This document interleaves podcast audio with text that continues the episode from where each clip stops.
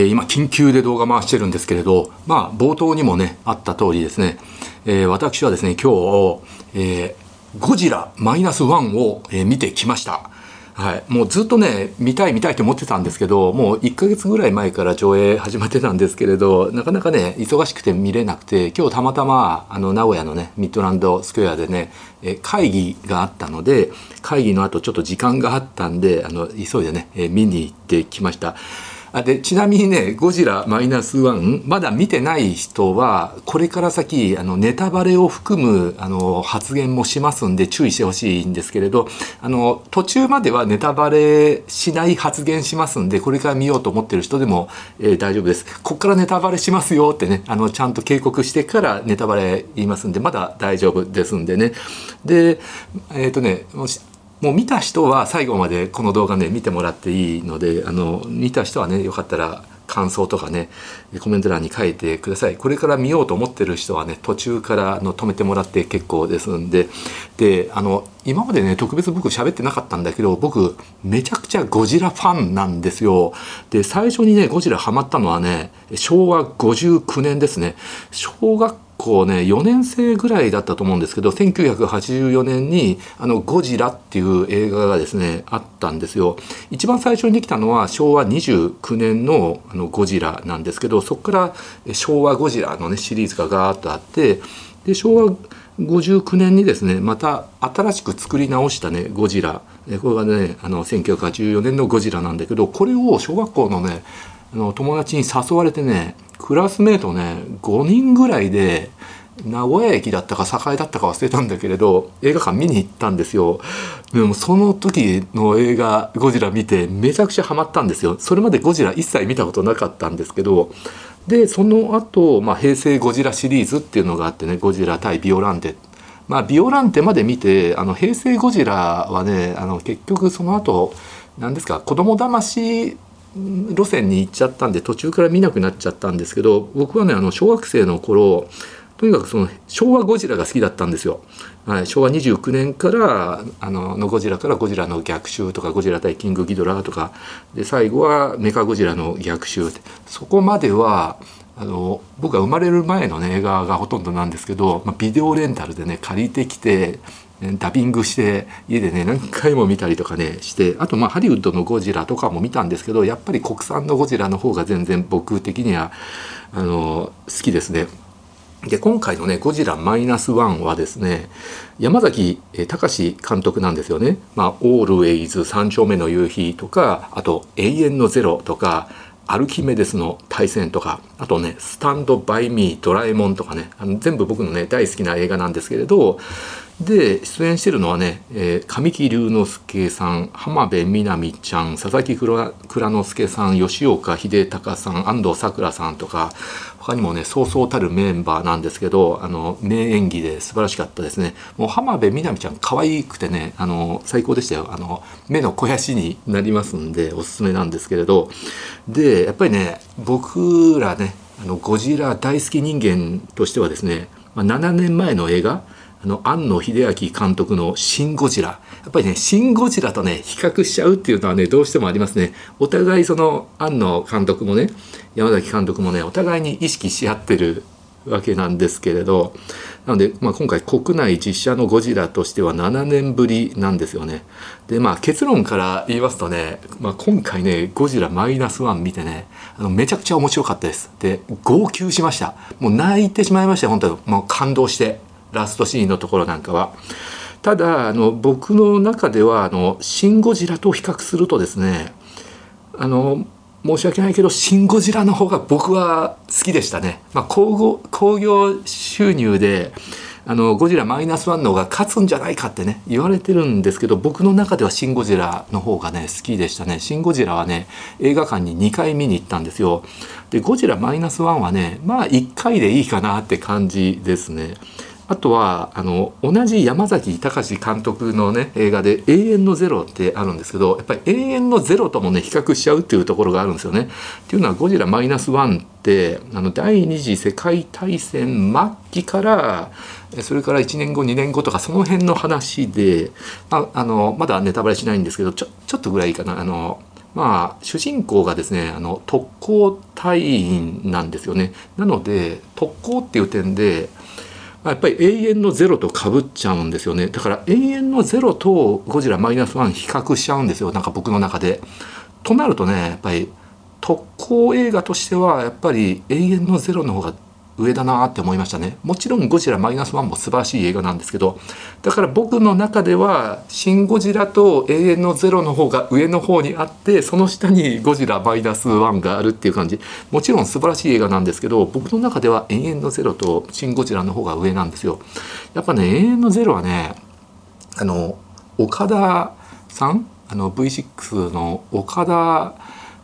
さんの演技が素晴らしすぎたんですよね。でもちろん今回のね神木隆之介さんも良かったんですけれどやっぱりね岡田さんのね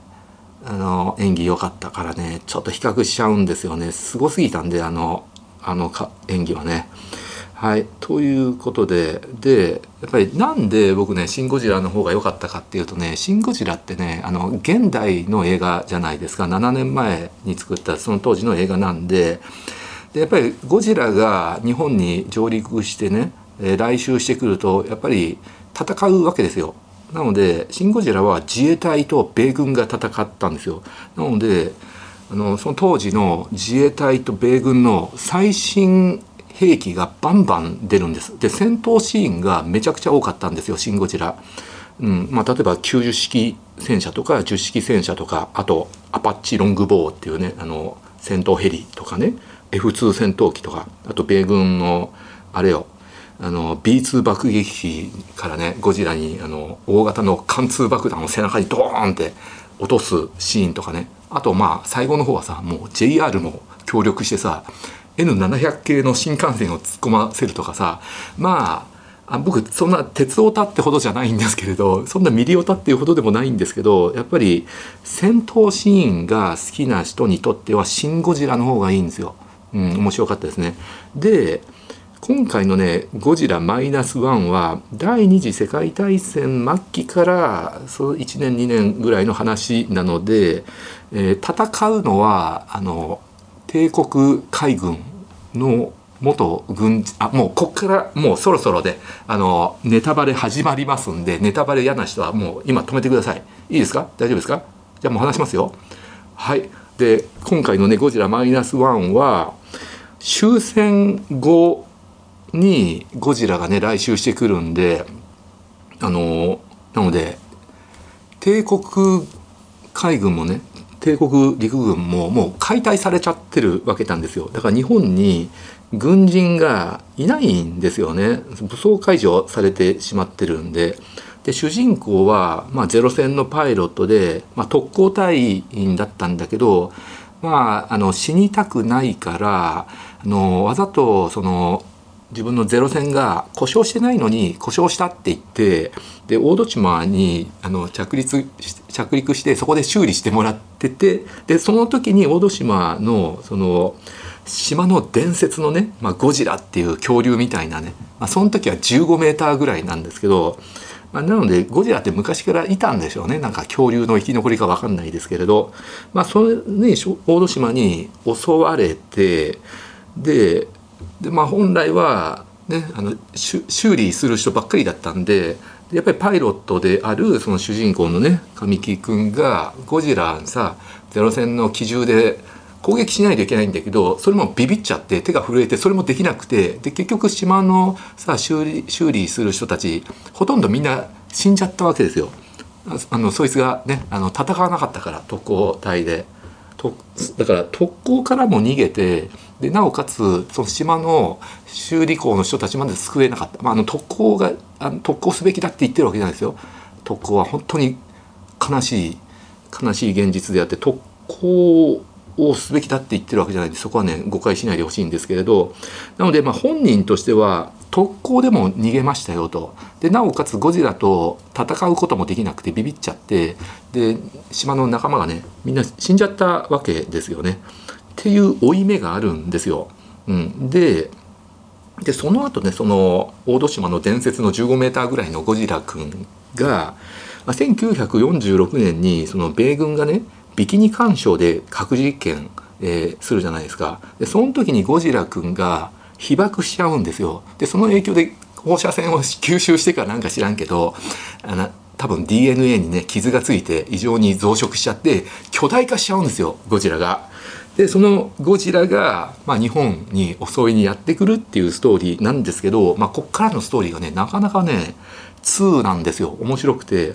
まずそのゴジラを倒すためにあの重巡洋艦のね高尾ってあるんですあいう軍艦があるんですけどその重巡洋艦。高尾っていうのはですねその接収されてシンガポールにいたんだけどそのゴジラを倒すためにあの連れてこられるんですよね。でもそれはゴジラにやられちゃうんですよ。でここでまず高尾が出てくるって言ってねあの盛り上がるんですよね。でその後ゴジラね銀座に上陸するんですよ。でまあ復興間もないね銀座まあ銀座って結構ねあの建物が残ってたんですよね空襲空襲の被害にに合わなくて建物が残ってたんだけどでそれプラス復興もね始まってたんだけどその銀座の街をね完全に破壊してしまいましたよと。で、まあ、日本には軍隊がいないんで戦えないわけであってじゃあその GHQ その進駐していた米軍は戦ってくれるのかっていうと戦ってくれないんですよ。なんでかっていうとそのこの日本で軍事行動してしまうとそのソ連ソ連を刺激してしまうからっていう理由で米軍が戦ってくれないんですよね。なのでじゃどうするんだって誰がゴジラを倒すのかってなるととなるとですねまあ、もちろんその警察予備隊もいないですからねその朝鮮戦争がまだ始まる前だと思いますんで警察予備隊すらいないと。となるとですね元海軍の軍人元軍人が集まって、まあ、民間人ですよね。もう民間で俺たちがゴジラを倒すしかないってね集まるんですよね。じゃあどうやって倒すのって話なんだけどあの軍艦を集めて、うん、で軍艦がそのゴジラにね海中でまあいろいろ巻きつけてでそこでねフロンガスをブワーッとゴジラの周りにねわーってやるとそうするとねあの機体がですねその物の周りにわーっと包まれると浮力浮力をね失って下に沈むっていう現象が起こるんですよね。まあ、それを利用してゴジラをあの深い海に沈めると、まあ、急激な水圧の変化でゴジラをダメージあの与えることができるでその後あとバルーンを膨らましてゴジラねもしその水圧で死ななかったら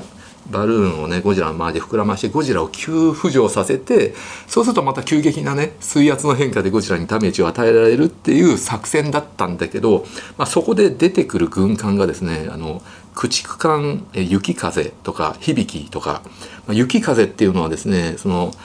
第二次大戦ですねたくさんの大戦の中で生き残ったえー、駆逐艦で響もですね生き残った駆逐艦なのでまあ雪風響が出てくるんだったら負けないだろうっていう空気になるんですよね。うん、ででその主人公の、まあ、元、えー、特攻隊の神木隆之介君はですねそのゼロ戦がないんですよ。で戦闘機ないかっていうとありますよってで出てくるのが神殿っていうですねあの戦闘機なんですよね。で神殿っていうのはその本土決戦のために配置される予定だった戦闘機なんですよ。だからあのいきなり操縦できないはずなんだけれど、まあ、やっぱり凄腕パイロットっていうことでですねそのその神殿をですね操縦して、まあ、ゴジラに特攻しようとするわけですよね。うんまあ、結局その特攻隊なんだけど特攻から逃げてなおかつ大戸島のね修理工の人たちまで自分のせいで殺してしまったのでもう最俺の中では戦争は終わってないってね特攻しようとするんですよ。うん、だから結局フロンガス作戦はあのやるんですけどゴジラ生命力が強すぎてゴジラ倒せなかったんですよね。でその後特攻するんですよ神殿でガーッと。でゴジラの口の中にねまあ、大型の爆弾を積んだ神殿でね突撃して爆発させてでゴジラの顔面が破壊されてでゴジラを倒したっていう話なんですけどじゃあその神木君死んじゃったのっていうと死んな死ななかったんですよ。で特攻する直前にですねなんか準備してくれたあのレバーを引いてあのパラシュートですね脱出してで命も助かりましたよ結局このフロンガス作戦も特攻作戦もですねあの多分一人も死んでないんですよね、うん、だからそこがねやっぱり反戦映画。やっぱり人間のね命を粗末にしちゃいけないと、まあ、先の大戦ではたくさんの命を失いましたけど、まあ、今回ねゴジラを倒してなおかつ命をね失ってないですよとみんな生き残りましたよっていう、まあ、ストーリーなんですよね。はい、なのでやっぱり内容がね充実してたんですけどただやっぱりその「シン・ゴジラ」の時と比べると戦闘シーンがですねやっぱりちょっとあちょっとっていうかねいや良かったですよ。良かったけど「シン・ゴジラ」の時の戦闘シーンの方が僕はかっこよくて好きだったしいろんな兵器が出てきたのは良かったんじゃないかなと。あとはま「シン・ゴジラ」の時っての現代のこの日本国憲法の中で自衛隊がどれだけあの実力を行使できるかっていうところが問題で最初の頃なんかさアパッチヘリからアパチヘリだったっけ？あの機銃を撃つことすら躊躇しちゃったもんね。そばにその人がいたっていう理由もあるんだけれど。なのであんなね化け物みたいなゴジラが襲ってきても日本国内でその戦力をですね遂行する戦力って言ってもいけない実力っていうんですかね。実力を遂行することすら難しいとかあと核兵器を使うか使わないかとかあのすごく揉めたんですよね。だからあのね政治家のねいろんなあの何ですかしがらみっていうかはい争いっていうのがねあれも面白かったんですけどでもちろん今回のね「ゴジラマイナスはもう最高に面白かったしあの初めてですよね。この戦後すぐの舞台で、まあ、最初の「ゴジラ」が昭和29年なんですけどそれよりも前のね、えー、お話なのでなかなかね逆に新鮮でよかったしやっぱり戦争に行って生き残った人たちがね、力を合わせて頑張るっていうまあ本当にあの戦いを知ってる男たちの戦いっていう感じでねまあ面白かったなって思いました。はい、で最後さ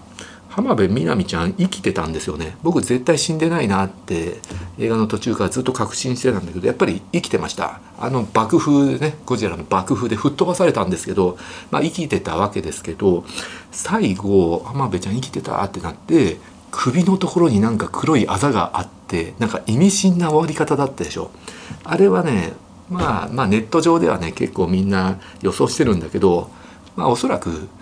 ゴジラ細胞が体の中に入ってで生き残ったんじゃないかと、まあ、本来は死んでたんだけどあのゴジラ細胞ってさすごい増殖力が強くてあのなかなか知らないんでゴジラ細胞が体の中に入ったから生き残ったっていう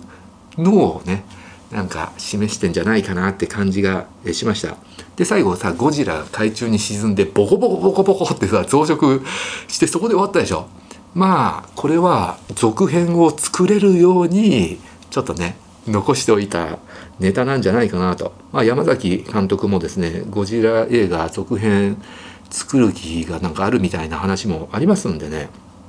はい、まあ、続編になるとねまた別の敵を出現させなくちゃいけなくなるしね、まあ、そっからだんだんその子供を騙し的な映画になっていくっていうねいつものゴジラのパターンになってしまうかもわからないんですけどね、まあ、ゴジラファンの私としてはね今後も楽しみにしていきたいと思います。はい。以上が私のねゴジラマイナスワンの感想でした。ご視聴ありがとうございました。